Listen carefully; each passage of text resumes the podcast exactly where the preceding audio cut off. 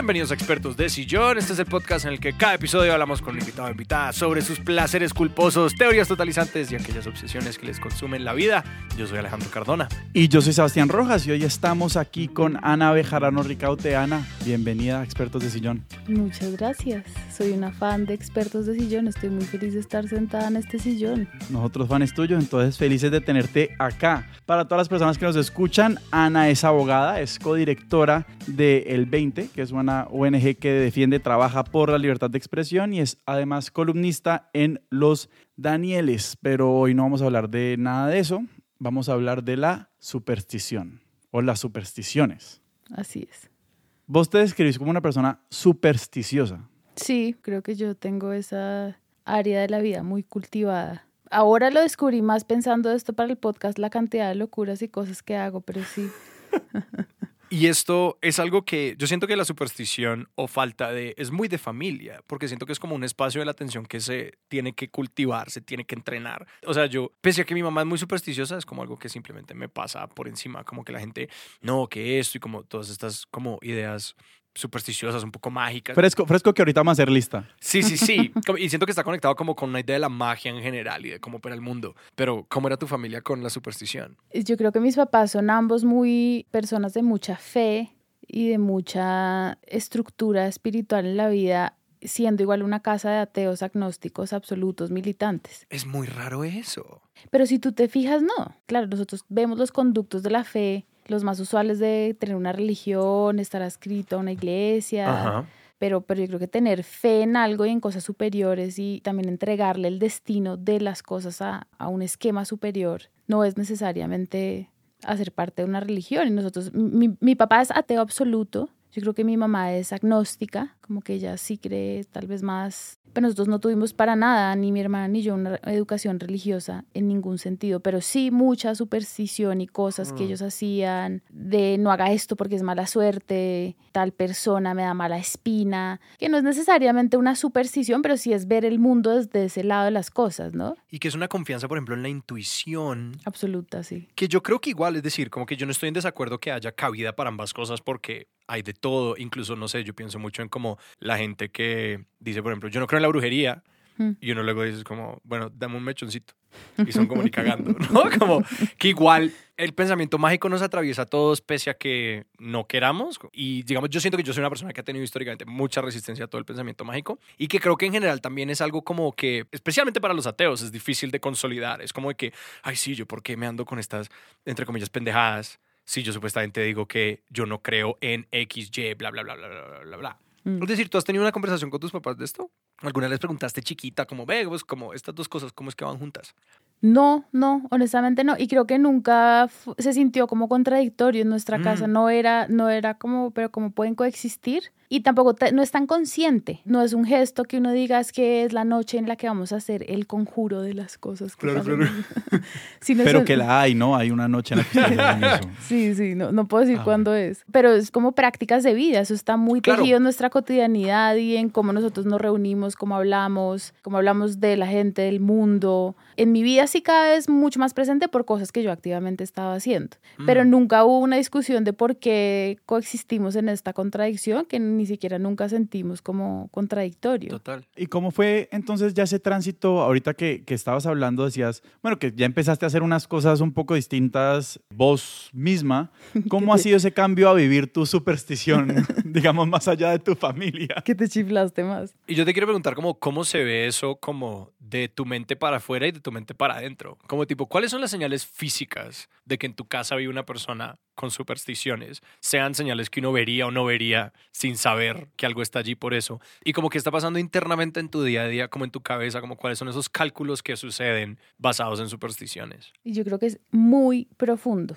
Es decir, en mi casa tal vez era más superficial en cuanto a cosas que tal vez son muy propias de la cultura colombiana y nunca las he investigado. Iba a investigar cosas para este podcast y me dijeron, por favor, no lo hagas pero después de este podcast sí lo voy a hacer. Por ejemplo, pues las cosas de no pasarse la sal, si uno se pasa la sal, eso hace que uno pelee con esa persona o que haya un malentendido. Ah, se supone que uno diga como, no, como aquí te la pongo y tú la coges. Sí, no se puede pasar de mano a mano porque es como pasarse el malentendido. Cosa que en una casa de abogados además es absurdo, pero lo mantuvimos. Ustedes tienen herramientas para lidiar con el conflicto, digamos. Sin duda. como vamos a pelear independientemente de que yo te pase la sal, eso ya lo sabemos. Sabemos pelear y sabemos pelear bien.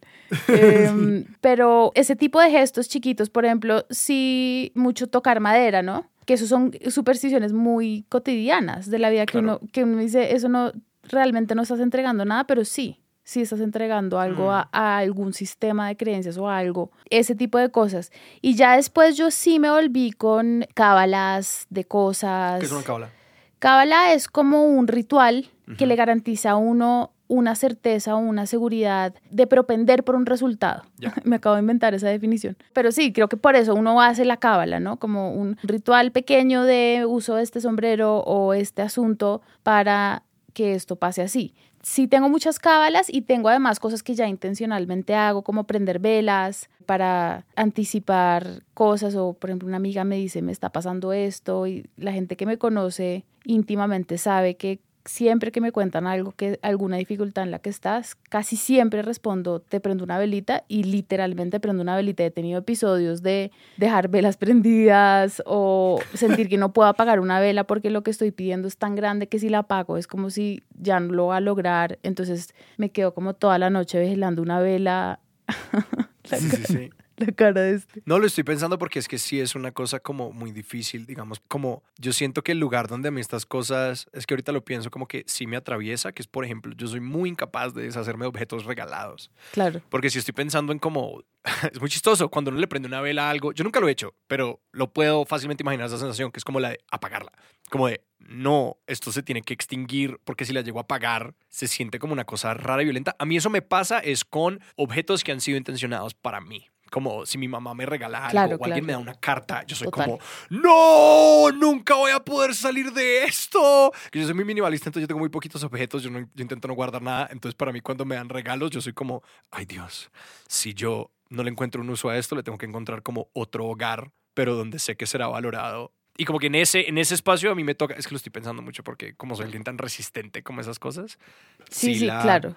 Ese espacio de la apagada de la vela o de como a este objeto sí coge un valor. Es un vehículo de una energía o de una persona, una imagen, y se vuelve una representación de algo. Es que es muy inescapable, ¿no? Es como si nos toca mucho que uno dice como, así la otra persona nunca se entere, quedándome con, el objeto, con los objetos que me dan o lo que sea, así nunca se enteren, se siente como una violación de, de algo, que del, del significado simbólico imbuido a, la, a una como magia inherente de un objeto hay muy poquita distancia. Como que yo creo que el, el cerebro igual está programado para ver esas cosas.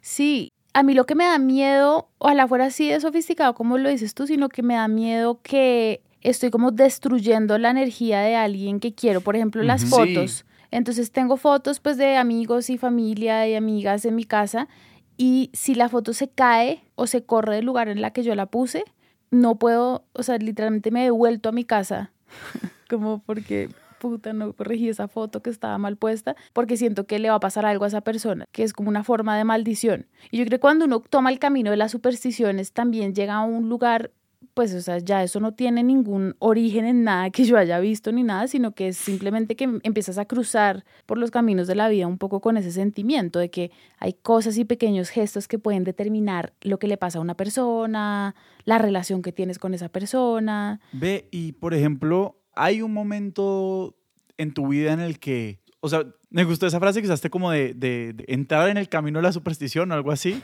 como... Que es muy intencional. Sí, pero hubo, tal vez algún momento en el que vos, por decirlo de alguna forma, te entregaste más, o sea, alguna cábala que hiciste que sí surtió el resultado de una forma muy potente que vos decías, esto sí existe. Porque una cosa yo creo que es hacerlo de forma rutinaria sin tener mucho retroalimentación del universo de que esta cosa está funcionando, a cuando pasa algo muy fuerte que uno dice, ah, no, yo me caso con esto. No, no estoy nada de acuerdo con eso porque yo no creo que las supersticiones sea algo que uno haga para obtener resultados. Yo creo que uno hace para evitar cosas. Entonces, claro, fíjense ustedes, la, la, postulación es imposible, porque prendo esta vela para proteger a esta persona, si la persona está bien, te funcionó. No es verificable.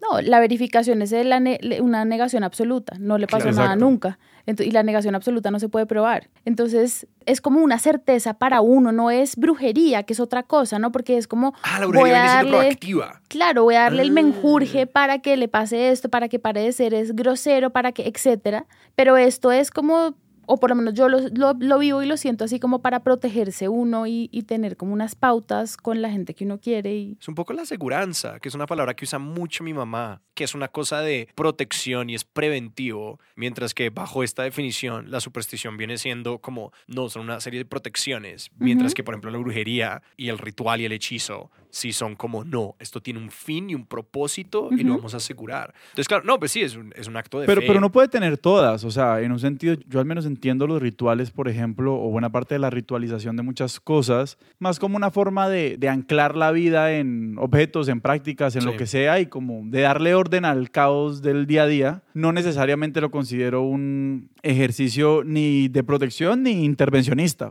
mientras que estas otras dos sí cumplen un rol un poquito distinto, pero creo, yo creo que todos tenemos una, una amalgama de, de estas prácticas, pues, aunque pues, digamos vos en este momento nos estás diciendo, yo sobre todo lo uso para que no pasen cosas.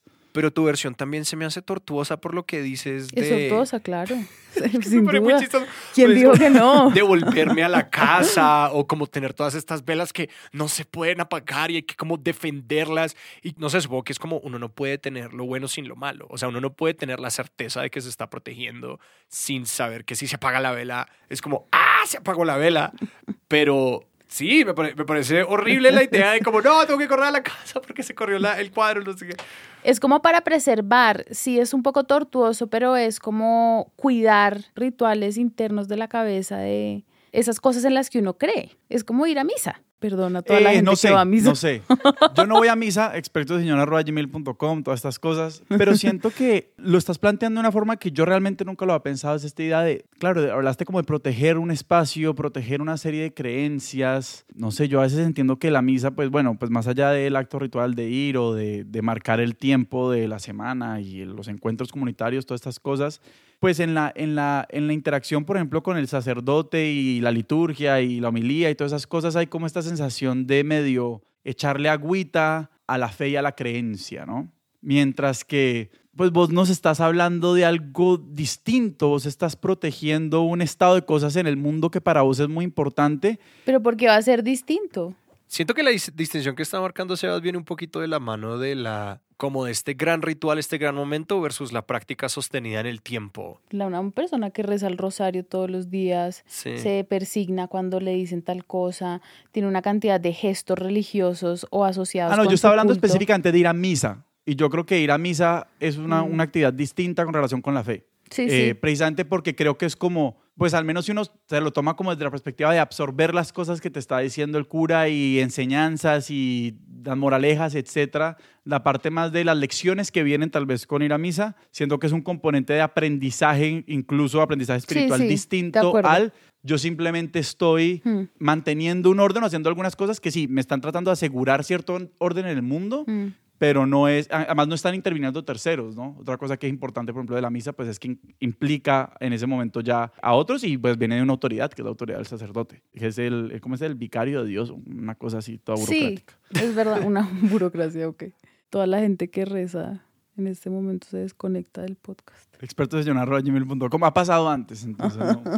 Pero te quería preguntar un poquito por, por esta idea de la protección, eh, porque pues creo que también este tema de las cábalas y todas estas cosas, pues sí tienen que ver un poco con la, con la relación que uno tiene con la necesidad de controlar, de controlar los espacios, de controlar el no resultado y todas estas cosas. ¿Hay algún momento en el que, en el que vos hayas sentido esa necesidad por un poquito sí, domesticar o controlar, por ser redundante, como tu entorno, las cosas que te empezaron a pasar. Yo me pues, no sé, ser mamá es una vaina que le mm. cambia a uno la habilidad de controlar la rutina misma. O sea, ya estas prácticas mucho más de, ah, yo prendo estas velas, yo reviso la posición de las fotos, yo todos los días hago esto cuando me levanto, no sé, le digo a mi hija X, Y, no sé. ¿Tenés algún momento como tal vez como de miedo profundo que hayan, expliquen esta necesidad de control?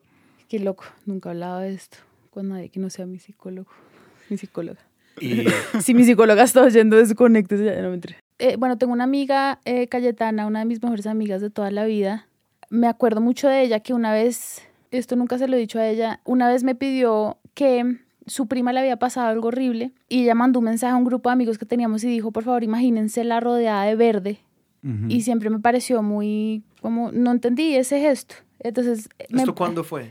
Esto fue hace años, esto fue hace, no, pues, no sé, 10, tal vez más, 12, 15 años. Y entonces yo me empecé a buscar y una vez hablé con ella, me dijo, no, porque el verde significa protección y lo que sea. Y este año, el 15 de febrero, me atropelló una moto y yo quedé tendida en el suelo consciente y obviamente el golpe inicial fue mucha adrenalina.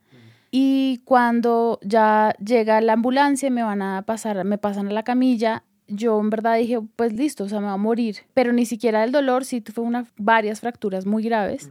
Pero como de la angustia de la situación, dije, no puedo sobrellevar este momento, o sea, creo que me va a dar un paro cardíaco. Y pensé en la cara de mi mona, de mi hija, como que se me vino a la mente, así como un sol impresionante, rodeada de verde, Mm. muy fuerte y era como palpitante, como una imagen palpitante encima mío. Y ahí pensé como tan, cuán atado están todas estas imágenes que uno va recogiendo en la vida de, de, la fe y de las creencias y de la fuerza de creer en cosas. Eh, entonces, eso que tú me preguntas, como en qué momento has tenido tú, he tenido mucho, mucho miedo. Yo soy una persona en verdad muy miedosa y, y insegura. Lo que pasa es que hago cosas para tratar de solventarlo, tramitarlo o, hacer algo con eso. Y, y, en verdad la superstición para mí es una forma también de, de tramitar esa ansiedad. Entonces, entonces, sí tengo muchos momentos en la vida. Cuando iba a ser mamá también, yo tuve un aborto antes de, de tener a mi hija. Sí, fue un embarazo ectópico, venía mal. Y ahí no pude continuar, pero me tocó abortar. Que fue antes del accidente también uno de los momentos más duros de mi vida y tuve tanta intencionalidad de que por favor poder traer un niño al mundo, que no, no, no sé, nunca me puedo explicar bien como si eso había sido resultado del aborto que tuve, como ese apremio de será que sí voy a poder ser mamá, pero lo quería mucho, con todas mis fuerzas, y prendía una velita todos los días en mi oficina como, por favor, si hay alguien ahí afuera, mándenme un buen embarazo. Y entonces he tenido momentos así de, de, se ha convertido, sí, como en un lugar para depositar la angustia. Que otra cosa la cargue por uno. Sí, o, que te acompañe, tal vez, tal vez no te, no te desprendes de eso, pero está ahí contigo y, lo hace más llevadero y lo, no sé. Y te lo pregunto porque siento que me pasa algo que puede ser parecido a algo que no sé si te pasa. Y es que si bien decías precisamente, no se lo entregas, pero al menos dejas que esta otra cosa te acompañe y te ayude a tramitar, por ejemplo, el miedo y la angustia y todas estas cosas, ¿qué haces con la duda? Porque a mí personalmente, pues yo pues creo en cosas y soy supersticioso con muchas, pero como suspender el juicio o empezar a creer o entrar ya en el terreno de la fe de, no, yo ya le entregué esto a esto y vamos para adelante, es algo que me cuesta mucho trabajo. O sea, yo, yo sé como, tendría la imagen rodeada de verde y diría, pero el verde será que es el color que tiene que ser. ¿Será que es... Ay, Dios, Sebastián, se, se te está viendo el científico social. Soy Virgo. Ah, claro. Eso lo explica todo, patrón. No, ¿sabes qué? Yo, es cierto, claro, y en cualquier sistema de creencias puede haber como eh, en donde queda la duda. Yo no tengo absolutamente ninguna duda. Es decir, para mí es algo completamente parte de mi, de mi aproximación cotidiana y profunda y en todos los matices de la vida. Y además, desde muy temprana edad, recuerdo estar creyendo en que esto funciona. Y lo pues como el gran dicho que dicen, como igual si no funciona, mejor como que hágalo por si acaso, como que creo que, uy, toquemos madera, como no sé si funciona, pero pues si eso evita que esta cosa horrible que yo estoy diciendo algún día acaezca, la toco igual. Con la madera yo sí tengo el único problema y es que pues hay tantas cosas que es como aglomerado de madera. Volvemos al tema Virgo. Yo ya no sé si eso es la madera realmente que se necesita para surtir el hechizo. Mm, y es algo que me genera mucha ansiedad en el mundo. Mm, si estoy, esto está lacado, no estoy propiamente tocando la madera. exacto. Son preguntas que yo me hago. Totalmente de acuerdo. Yo, o sea, a veces toco algo y es como, puta, no es madera, no estoy haciendo el anti-hechizo, va a pasar. y me paro y busco algo de madera. Y me he parado a tocar el piso para poder tener certeza como, sí, ya oh, lo no, Creo que esto es como vinilo pintado de madera. No. me encanta saber que no estoy solo en el mundo. No estás. Em, no estás. Eh, me encanta la conexión que traza Sebas ahí con la maternidad, porque mi novia es mamá y también está, creo que más del lado de la brujería que de la superstición, como que puede ser muy proactiva en su práctica, pero sí, yo recuerdo hace como mucho tiempo leer un ensayo que se quedó mucho conmigo que hablaba de las supersticiones en el béisbol. Creo que, Sebastián, me corregirás, creo que se llama, en español sería como la magia del béisbol. Y pues básicamente hablaba de cómo el béisbol está lleno de superstición y lleno de magia. No, los deportistas están llenos de cábala. todos los deportes. Como, y básicamente la gran conclusión del ensayo era como todos los espacios que generan incertidumbre claro. requieren un poquito de magia, porque el cerebro humano básicamente colapsa bajo el peso de la improbabilidad y simplemente es como, ¿qué pasó cuando te fue bien? Y uno empieza a asociar esas cosas con los buenos resultados, así esa correlación nos lleve a causación, bam, bam, bam, se generó el ritual, se generó la magia. Y como qué espacio más lleno de incertidumbre, angustia, caos y emoción e ilusión y buenos deseos que la maternidad. Mm. Entonces como que no es que, que, es como, pues, no sé, no sé si sea, vaya a decir lo más obvio del mundo, pero es como, obviamente todas las mamás tienen tantas supersticiones, tanta brujería y tanta fe y tanto de todo, porque es como, ¿qué más hay cuando la vida de un pequeño ser humano está en tus manos? y eso es como una responsabilidad que como aplasta el ser, ¿no? Como cuánta responsabilidad es esta y cuán poca preparación hay, porque pues para eso no se ensaya de ninguna manera. Mm. Entonces, obvio, es como ahí tiene que haber algo extra, porque yo pienso en, en mis miedos y mis angustias y que yo simplemente como sufro. O sea, yo, siempre, yo, no, yo no le prendo una vela, yo simplemente soy como... ¿Sufro yo solo? Sí, yo soy como, mm, ah, voy a comer una hamburguesa, no pensar en esto, jugar un videojuego y sufrir. Nuestra productora en cabina dice, eso como no es una superstición. Y creo que aquí está la diferencia. Es como porque lo mío es evitativo y no es intencionado.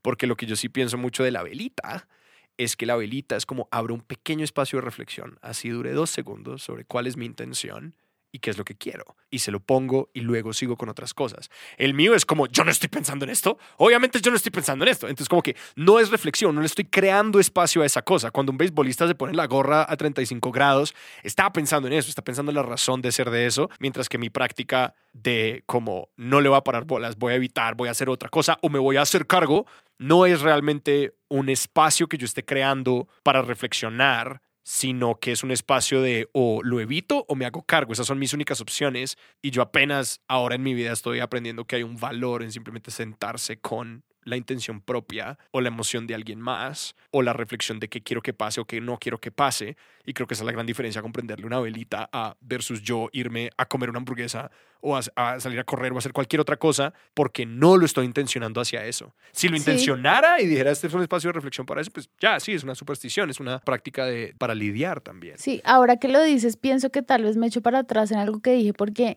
estamos diciendo, con la brujería es diferente porque no lo estás haciendo como para cambiar algo activamente, sino para protegerse. Mm. Pero pues sí, igual es como, o sea, entreprender una vela y hacer un menjurje, puede, que sea más... Pues, pues, la única diferencia es el peligro de quemar la casa. O sea, puede que la brujería implique activamente más cosas, que igual no tengo nada en contra de esas prácticas y las he incurrido en ellas también bastante en mi vida. He quemado muchas fotos.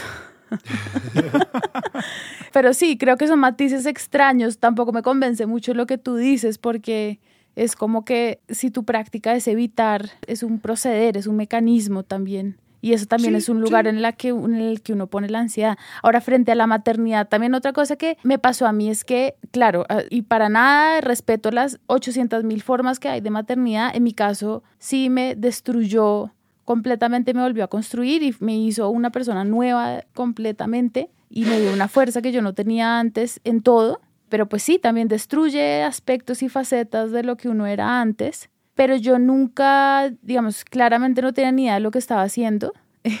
Todavía no. Pero nunca sentí como tanto miedo. Tal vez sí fue esta experiencia que les digo del aborto antes, que era algo que tanto quería que cuando ya llegó fue como cada segundo voy a aprovechar esto, como, claro, tengo mucho miedo de millones de cosas que le pasen a ella y entonces, ¿qué hago? Enseñarle a ella esas supersticiones. Claro. O sea, es raro porque tengo todas las ansiedades que tienen todas las mamás, no soy para nada la de no, a mí me va súper, no, es terrible muchas veces. Pero ¿qué hago para tramitar esas cosas? Que lo que más miedo, por supuesto, me da es que ella no esté bien, que no tenga los mecanismos para tramitar, para hacer, para amar la vida, que creo que es lo más importante para mm. enseñarle a un hijo. la trato de enseñar a que, a, que hay formas en las que le pueden permitir a uno resolver las, las ansiedades de la vida. Una de ellas, las supersticiones. Entonces sí creo que es igual un buen momento para hacer un pequeño catálogo de tus supersticiones, de tus cábalas favoritas que se puedan compartir, porque me imagino que hay unas que son absolutamente íntimas y privadas y si las dicen en público ya no surten sus efectos. Entonces, para disecarlas un poquito, ¿cuáles son públicas eh, y que nos puedas compartir? Bueno, obvio la, la, prendida de velas para evitar que se consuman males, eh, enfermedades, eh, circunstancias, pero también para mandar energías de que te vaya bien en este viaje, que te salga bien este examen, etc. Las carticas, escribo muchas carticas, unas que me guardo y otras que guardo a la gente también, muchas veces sin que ni siquiera se den cuenta. Les dejo noticas. Yo creo que hay gente que tiene en su casa cosas que yo dejé por ahí escritas y que nunca las van a encontrar. Em, Como en, floreros, libros y detrás de libreros. En lugares imposibles. Sí. Sí, con, con, intencionalidades y creo que siempre ha sido en buena onda. Nunca como, ¿qué le pase esto? No, cero. un amarre. no, no, no, para nada de eso. Los esferos y los cosas especiales. Esferos para la gente que no vive en Bogotá es un lapicero. Perdón, yo soy mitad hogueña. Me excuso, me excuso con mis ancestros. Ah, bueno, para las audiencias también tengo una forma de como escribir cosas, ideas que quiero también que pasen. Sería muy difícil explicar la corrección de las fotos y de los lugares, que también mucho con los regalos, como tú dijiste, mm. como de si alguien me dio esta cosa que yo tengo puesta acá, si se cae es porque algo malo va a pasar entre esa persona y yo, entonces tengo que, o se mm. corrió, o está sucia, o se rompe, bueno, eso ya es el fin del mundo si las gardenias de mi amor se mueren, es porque han adivinado que tu amor me ha traicionado, porque existe otro querer. Esa canción yo, me, me, Es una superstición. Muy supersticiosa y también una horrible. Es como, mira, aquí hay dos gardenias. Si se mueren es porque me estás engañando. A mí una vez me regalaron un pescado. Una exnovia me regaló un pescado y fue lo ¿Se peor. Murió? O sea, yo decía como, Dios, obviamente se murió. Es una exnovia. Pues es un pescado. Obvio se murió. Sí, eso puede ser una superstición, mataste al pescado. Yo tengo una, yo tengo solo una que es por ese plan y por eso la menciono. Si regalo objetos como cortopunzantes, me tienen que pagar. Exacto, si yo, por ejemplo, no sé, tengo una exnovia que me regaló un cuchillo y nunca me pagó. Exnovia. Pero es precisamente esto. Si, te dan un, algo afilado, hay que como cerrar el círculo de alguna forma, pero eso tienen que dar una moneda, un billete mm. pequeño, cualquier cosa. ¿De dónde sale esto? Cierra eso. No sé, cuando yo era, en los scouts, Alejandro, esto no lo decían. O yo no sé, yo tengo un tío que una vez me regaló un machete y me todo el mundo me dijo, le tiene que pagar ya. Hay mucha superstición con los objetos eh, afilados, como que yo sé que, por ejemplo, en pueblos africanos se dan la mano con la izquierda y es una tradición que adoptaron los scouts porque típicamente la gente diestra pues lleva la espada en la mano derecha y cuando se dan la mano con la izquierda es la mano del escudo. Entonces, como que ah. los objetos afilados, los objetos que pueden hacer daño, pues naturalmente es como una carga simbólica enorme. Entonces, si es como, ah, yo te regalé un cuchillo, es como, no, no, no, págame cualquier cosa tal que esto no es un regalo, es una compra. Y como que fracturamos la cadena del regalo de esta cosa para que tú no me hayas como regalado algo que puede hacer daño. Yo te lo compré. Para mí eso tiene mucho sentido. Claro, sí. Ese gesto está maravilloso. Mm. Voy a adoptar esa. La acabo de sumar. ¡Compra! Tengo una cábala para las audiencias. Yo soy abogada litigante. Entonces, eh, como ustedes, yo, yo juré que cuando me estabas haciendo la pregunta sobre maternidad ibas a hablar de los juicios, porque como lo empezaste a describir, mm. es un poco eso. O sea, un escenario donde hay mucho asignado a la suerte, donde hay mucha ansiedad, donde hay mucho en juego. Y yo que trabajo con mi papá, mi papá lleva pues desde 1976 litigando y él todavía antes de una audiencia siente nervios. Claro. Así haya básicamente escrito el código o pues trabajado en la redacción de ese código desde hace mucho tiempo, estar preparado, porque siempre se prepara, igual le genera ansiedad y le genera nervios y por supuesto a mí muchos. Entonces siempre tengo un esfero que me regalaron una persona muy especial de grado y es un esfero chiquito. Trato de escribir ese día en la audiencia con ese esfero y si se me pierde o no lo encuentro ese día, siento que me va a salir mal y me sale mal. no sé, yo, tal vez es que uno está también predispuesto como dónde está el esfero y preocupándose por esa tontería y entonces no está el esfero y, y se predispone a que eso salga mal. Escribo muchas cosas eh, en papeles de cosas que quiero que pasen. Por ejemplo, si me va a ver con una persona que Empezaron las revelaciones. Voy a quedar como una loca. Eh, si me voy a ver con una persona que quiero obtener un resultado de, de, ese encuentro, ¿no? Por ejemplo, que esa persona sienta algo o haga algo, lo escribo en un papel y lo guardo en el brasier. Ya. ¿Izquierdo, derecho? ¿Sobre el corazón? Aquí, izquierdo. Ya. Entonces yo soy absolutamente zurda. Tengo, por ejemplo, con mi hija también nos ponemos todo el tiempo pulseritas de eh, esta pulserita dice, tal niña me está molestando. Entonces yo le digo, esta pulserita es la pulserita que te va a ayudar a ser fuerte y a saber cómo contestarle a esta niña. Oh, y entonces ella se pone la pulserita y ya muchas veces me ha dicho como, sí funcionó. y claro, a veces pienso, ¿será que esto es una mala enseñanza? Porque es ella y su talento y su criterio y su, y su elocuencia y lo que sea, pero también le da la certeza de que no sé, que es somos un equipo y que ella pueda hacer esas cosas. Entonces. También pienso sobre eso que hay, yo creo que una, un espacio mental muy sano en creer que hay ciertas cosas que existen por fuera de uno como de que hay una reserva de fuerza por fuera de uno a la que uno puede acudir, que de esto se habla mucho, ¿no? Como Dios, dame fuerza, ¿no? Como que hay una, es una noción bastante extendida y que yo siempre me remito mucho a una idea que a mí siempre me ha producido mucha fascinación y es que durante el Renacimiento que la palabra genio se empezó a, a referir a personas mm. y no a una fuerza que vivía por fuera de la gente. Porque el genio es el mismo genio de la lámpara. El genio es una noción que se parecía mucho a las musas, una era romana, una era griega, no me acuerdo cuál era cuál, pero la idea era que la gente vivía, tenía como unos espíritus que vivían en su casa y les acompañaban. Entonces la expresión no era es un genio, es tiene un genio.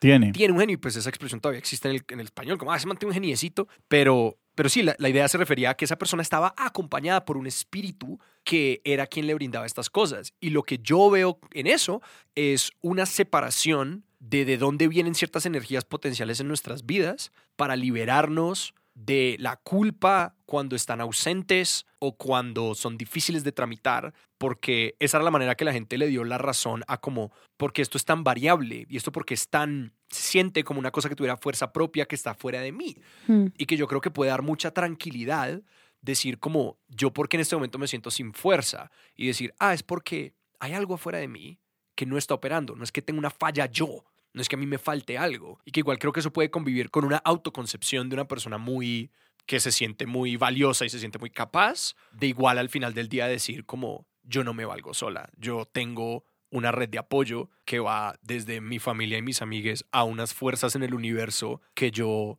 invoco de una forma u otra a través de velitas y a través de brazaletes y a través de intención. Sí, no, no sé si eh, la idea sea tanto no estoy sola, sino tengo elementos para enfrentar esto. Porque no es ni siquiera estar con alguien más, o sea, creo que no, no se trata de, compañía o de quien te apoya, sino cómo lo hago. Claro, tengo herramientas. Sí, tengo herramientas. Para mí son eficientes y a mí sí me ayuda mucho, me da mucha paz, se los juro, me, me da tranquilidad pensar, le prendí una vela a mi amiga que está enferma y me da angustia no hacerlo.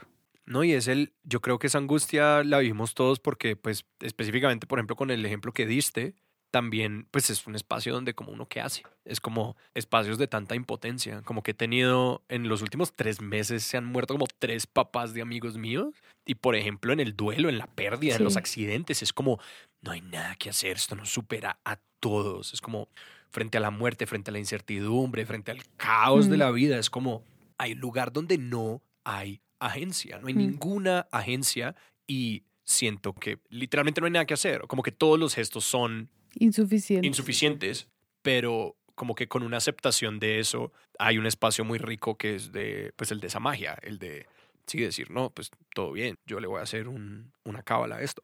Sí, y es como armarse uno también el, el mecanismo. Eso es, lo, eso es lo chévere también de las supersticiones para mí, que no es, claro, uno recoge muchas cosas, ¿no? A mí me ha pasado eso mucho, como este, tu tío dice tal cosa y entonces uno empieza a decir, ah, bueno, me gustó esa, la voy a coger, la sumo a mi lista. Claro. O este señor pensaba esto, o cosas que uno ve en televisión o en, lee en un libro, como una señora que nunca hacía esto porque le pasaba tal cosa. Entonces, como que digo, sí tiene sentido y creo que tiene razón y entonces la sumo, pero también es propio. Las cábalas que yo tengo, por ejemplo, para, para los días de audiencia, y cosas así, son cábalas que yo mismas me he armado.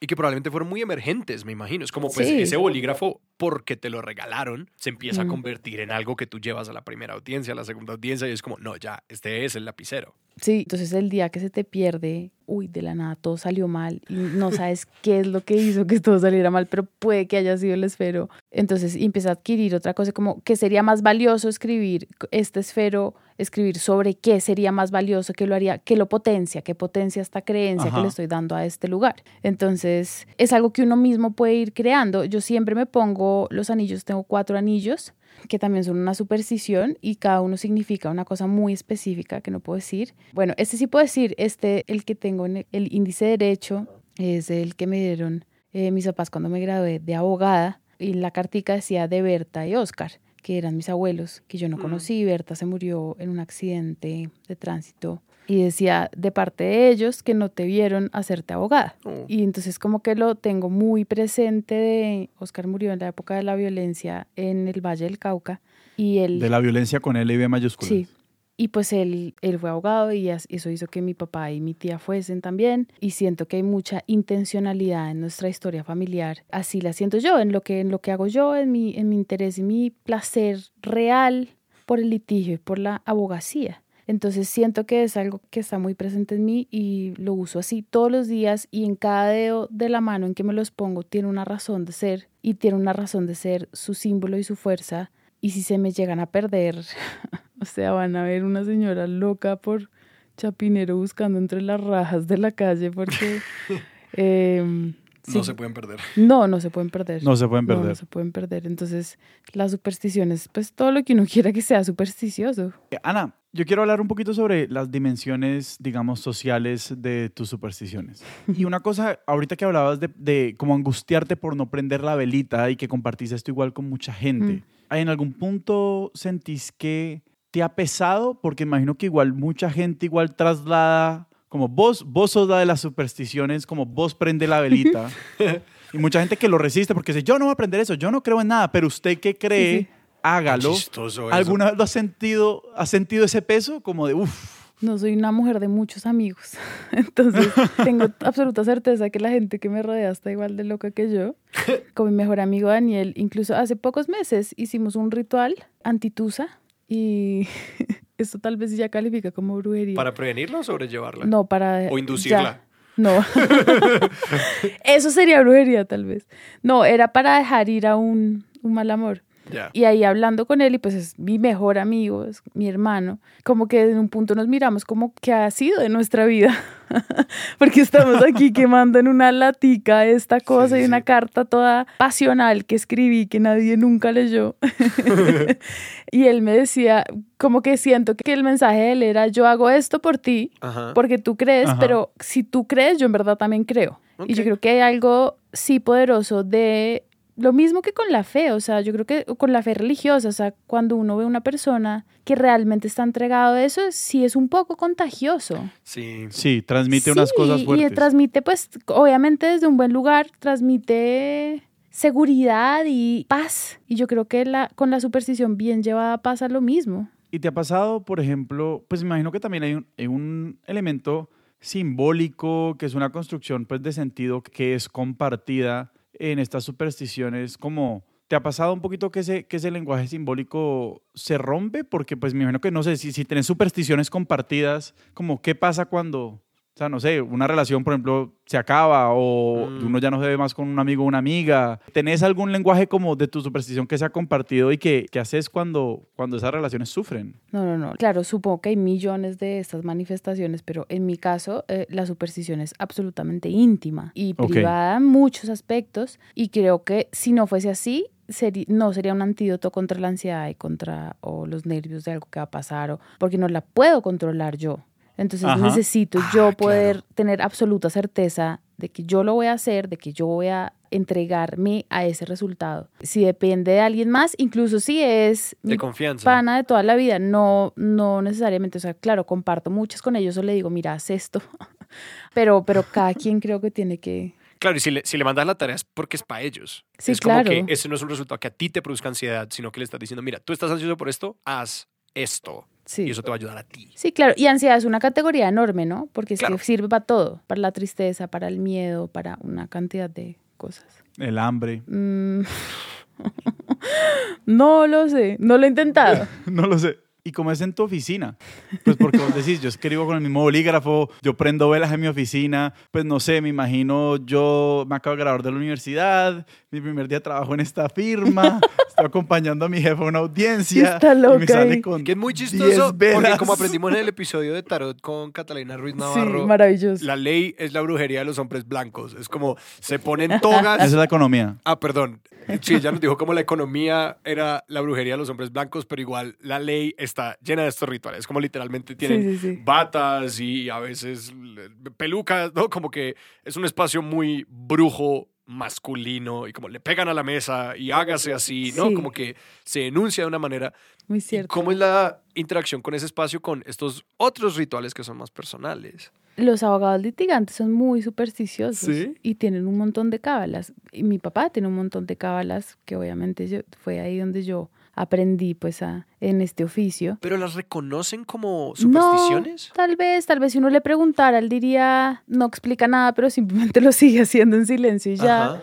Pero bueno, por lo que hablábamos de lo, de lo incierto que es el litigio, eh, los abogados litigantes tienen, y las abogadas por supuesto, porque es gente que ha verificado y constatado en su vida que sí hay serendipia y que sí Mm. hay cosas que tú no controlas y que están todo el tiempo enfrentándose a la suerte Sí. a lo arbitrario de la vida. Entonces le ponen como, sí, formas para lidiar con eso. Yo creo que a mí también me gusta estos mecanismos, pues me gusta el litigio porque es una... es formal. A mí me gusta eso. La gente, la gente en. Colombia siempre se burla de que nosotros los abogados nos digamos doctor y como esa reverencia. Claro, en el sentido de la lagartería ridícula de ens- en- en- engrandecer a alguien que no se lo merece, no, eso me parece absurdo y tonto y- e innecesario. Pero en el sentido de reconocer, por ejemplo, no saben lo importante que es en una audiencia, tuve una ayer y lo pensé mucho, uno puede decirse doctor con el contradictor Sí, claro. y que haya ese gesto. El gesto de uno poder decirle doctor, así uno le quiera decir algo muy diferente Claro. porque es establecer entre todos nosotros un lenguaje, este es eh, un respeto, así yo te estoy clavando Es un una daga en el ojo. Sí, como cálmate, es tu contraparte, pero Sí, sí, sí. es el doctor. Sí. También tiene el valor de reconocer como a, en esta profesión hay mucha maestro y pupilo y es muy importante porque es como los ci- cirujanos. Uno no aprende a litigar hasta que litiga mucho. Ujú. Entonces, está bien tú decirle a un abogado, gran abogado, que tú te encontraste en la facultad, te lo encuentras en un restaurante y le dices, doctor, ¿cómo está? Sí es una señal de respeto y de admiración. Está bien admirar y está bien tener modelos y está bien tener jerarquías en la vida. Y la superstición es una jerarquía de cosas también. Entonces, yo no creo que sea tan disonante en la oficina. Tal vez sí ha habido abogados que entran a mi oficina en por qué prenderá tantas velas y dice cosas, le dice cosas a las velas y sale a almorzar y pide que nadie le apague la vela. Pero es cotidiano, tampoco es que yo esté ahí como con saumerios todo el día hablando sola. Entonces, no creo que sea tan evidente. Entonces, no me han pillado tanto, tal vez. Algo en lo que me haces pensar mucho es como en el litigio y pues lo que decías de, de tu papá y la preparación y en muchos otros espacios donde surge la superstición y la protección es como esos momentos donde la vida se ve un poquito como un reloj de arena, como todo se concentra en un Mm, punto, como mm, que hace un mm. embudo y es como toda la preparación, estos meses y meses de preparación, porque pienso en el teatro, pienso en los deportes y es como, ¿cómo así que no importa todo lo que ha pasado? No. Nada de lo que ha pasado hasta este momento importa, lo que importa es el resultado de hoy. Y Mm. que esos momentos donde como toda la vida se concentra en un punto y el resultado de eso, de eso parece como todos los universos posibles que se desprendan de aquí dependen de el sí o no de una persona o el puntaje final de este resultado o el aplauso o el no aplauso que allí esos son los momentos que convocan como a hacer algo más que es como el cerebro no se puede quedar quieto Claro. y cuando se agota la preparación ya no hay nada más que hacer ya Claro. estudiaste todo lo que vas a estudiar ¿qué queda? prender una vela a esa vaina lleve su esferito de la suerte y intente que le vaya bien, porque ¿qué más va a hacer? Absolutamente. Lo bueno del litigio es que tiene muchos momentos así, o sea, claro, Mm. hay momentos de suerte, hay estrillo- ese, testigos estrella, aunque eso es más de las películas, pero sí hay muchos momenticos de suerte, de pequeñas suertes, de cosas que salió bien en este testimonio, en momentos en la audiencia que uno dice, uff, creo que esta idea le caló, y ahí vas construyendo una cosa. O sea, un buen litigante sabe que, y más en estos procesos eternos en Colombia, pues eso es apuntarle a un momento en un proceso que dura 10 años, pues es- eso no tiene sentido. claro Pero tiene muchos de esos momentos y ahí el sosiego que da la, la suerte, sí. ¿Tienes ejemplos de la superstición en ese mundo del litigio? No hay que revelar, se revela el milagro sin el santo. Conozco, por ejemplo, gente que se echa eh, un perfume especial solamente para los días de audiencia. Que eso, mm. pues claro, para esa persona puede ser como este es mi perfume de la suerte, pero pues eso claramente es una superstición, es una cábala. Total. Y también tiene mucho que ver con el convencimiento, ¿no? Cuando eran las audiencias presenciales, ya que es virtual, eso ha cambiado mucho. ¿Y han cambiado las cábalas? Sí, sabes que sí. Hay nuevas cosas que hace la gente, además que eso está también súper naturalizado y súper autoexplicado por uno, entonces como que de pronto no se ve así, pero ha perdido también mucha mística el ejercicio de litigio, en, el litigio virtual. Tiene un montón de ventajas en esta ciudad donde es difícil transportarse, creo que el acceso a la justicia ha mejorado y eso es una buena noticia, en los lugares con conectividad obviamente, pero sí pierde algo de misticismo, del misticismo hermoso de estar ahí. Y fíjense que el proceso que es en últimas una lección de paz, que es lograr la paz social mediante la confrontación intensa, que es una idea muy difícil, ¿no? Porque vinimos aquí a pelear para que haya paz social. El ir al lugar a hacerlo era un gesto muy poderoso. Es un espacio de unión. Casi que sí, porque vamos a reunirnos a pelear, pero vamos a estar aquí todos juntos. Claro. Y entonces el hecho de que ahora sea virtual le quita mucho a eso y creo que algunos espacios deberían preservarlos presenciales y otros sí está bien que sigan virtuales. Pues es que me encanta que menciones el espacio porque pues se conecta muy fácilmente con la idea de la superstición, porque es como, pues yo enseño teatro y ese sí que es un espacio como cargado de simbolismo y uno, pues ahí es donde uno empieza a hacer esas extensiones de como, jaja, todo es teatro, como que todo es extensiones sobre extensiones y qué espacio más teatral que ese, como las cortes son como los espacios más teatrales. Absoluto, y Como, y las cortes se intersectan con las iglesias y las iglesias fueron los teatros del renacimiento, del, del medioevo, eran las iglesias iglesias, como que son estos espacios que la espacialidad misma, las distribuciones, ya nos cargan de significado, como cuando uno mira a alguien de para arriba, es otra cosa, cuando alguien se para detrás de un podio que pasa en todos estos espacios, es como, eso es otra cosa. Y es muy chistoso, digamos, yo hago muchos experimentos como para mí mismo en clase de teatro, que como que organizo los asientos de maneras distintas y ya prepara a la gente para personas distintas, para interacciones muy diferentes y dónde uno se para y cómo la gente mira y cómo mm.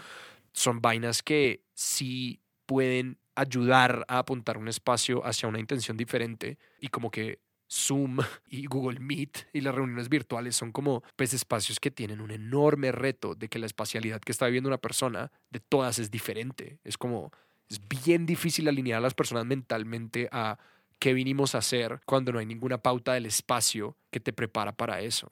Sí, y yo no creo, y yo creo que en el litigio ni siquiera solamente eso, sino que pues hay una cantidad de reglas sobre la inmediación de la prueba, bueno, una cantidad de cosas que no vamos a explicar. y que eh, yo no entendí.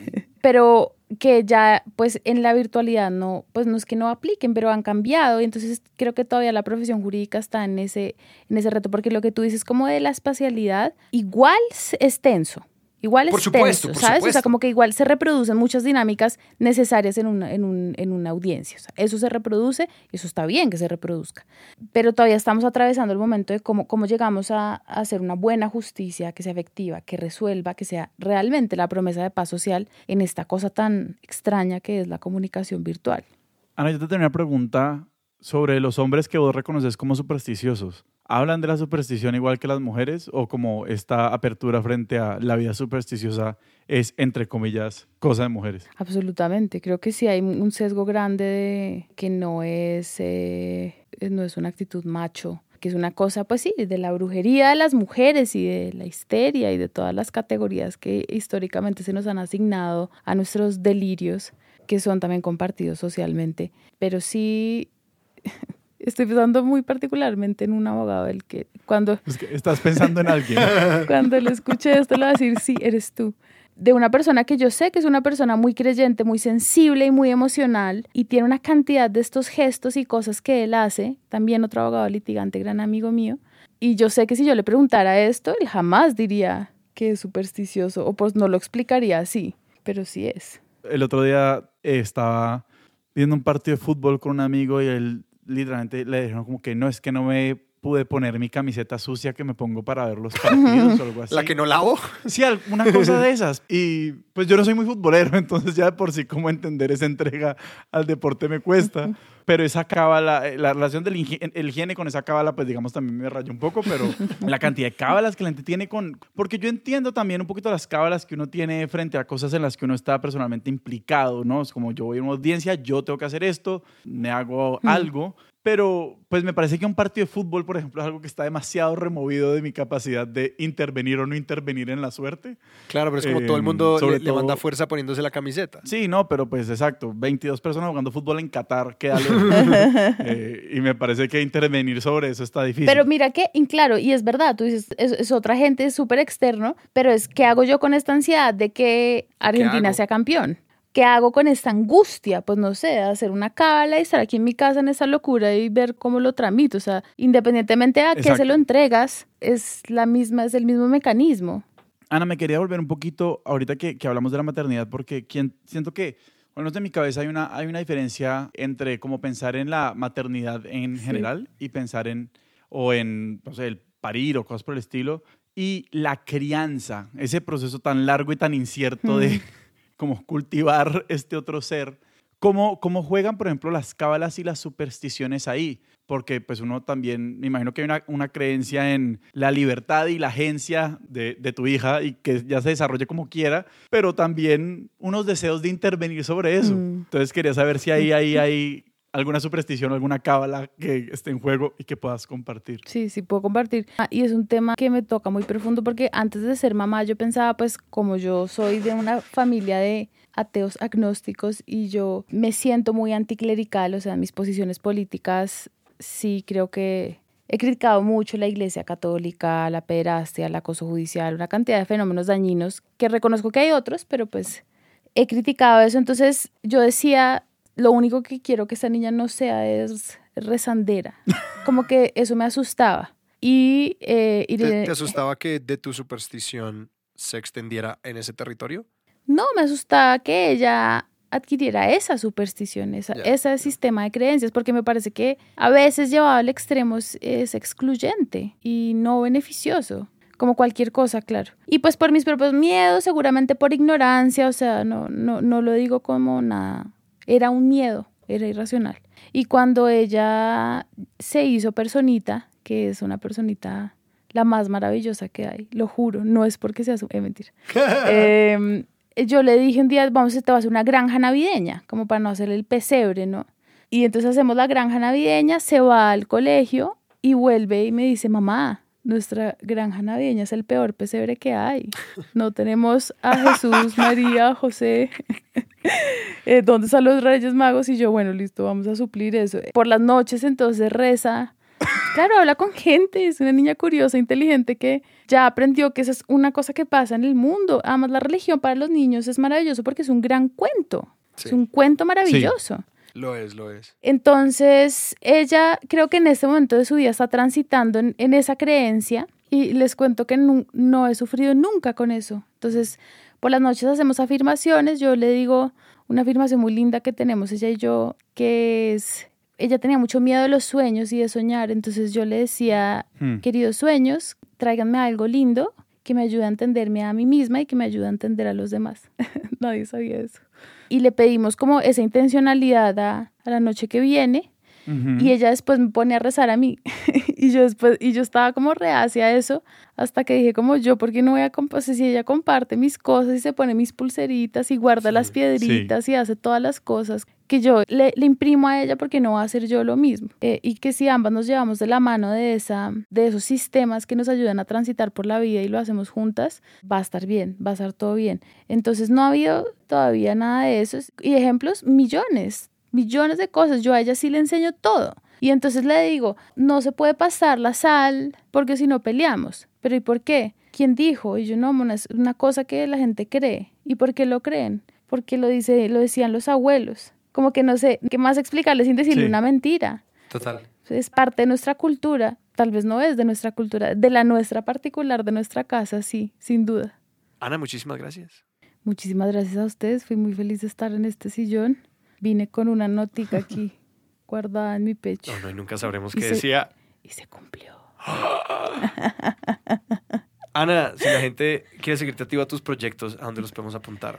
Pueden, si les interesa la defensa de la libertad de expresión en todas sus aristas, la defensa judicial de la libertad de expresión, síganos en el 20.org, en Twitter, 20.org, 20.org, el 20.org, y salen mis columnas todos los domingos. En cambio, en Los Danieles, losdanieles.com, ahí pueden leerme si les interesa. Y Sebas, a nosotros no los pueden encontrar. Vayan a expertosdesillón.com, ahí encuentran enlace a nuestro boletín semanal que sale con cada episodio, encuentran nuestro perfil en Twitter, en Instagram y muchas otras cosas, además de cómo apoyar este proyecto. Nuestra música es de Juan Esteban Arango, nuestro logo es de Sebastián Márquez y Expertos de Sillón es un proyecto de Sillón Estudios producido por Sara Trejos con el apoyo editorial de Paula Villán. Yo soy Alejandro Cardona. Yo soy Sebastián Rojas, esto fue Expertos de Sillón, hasta la próxima.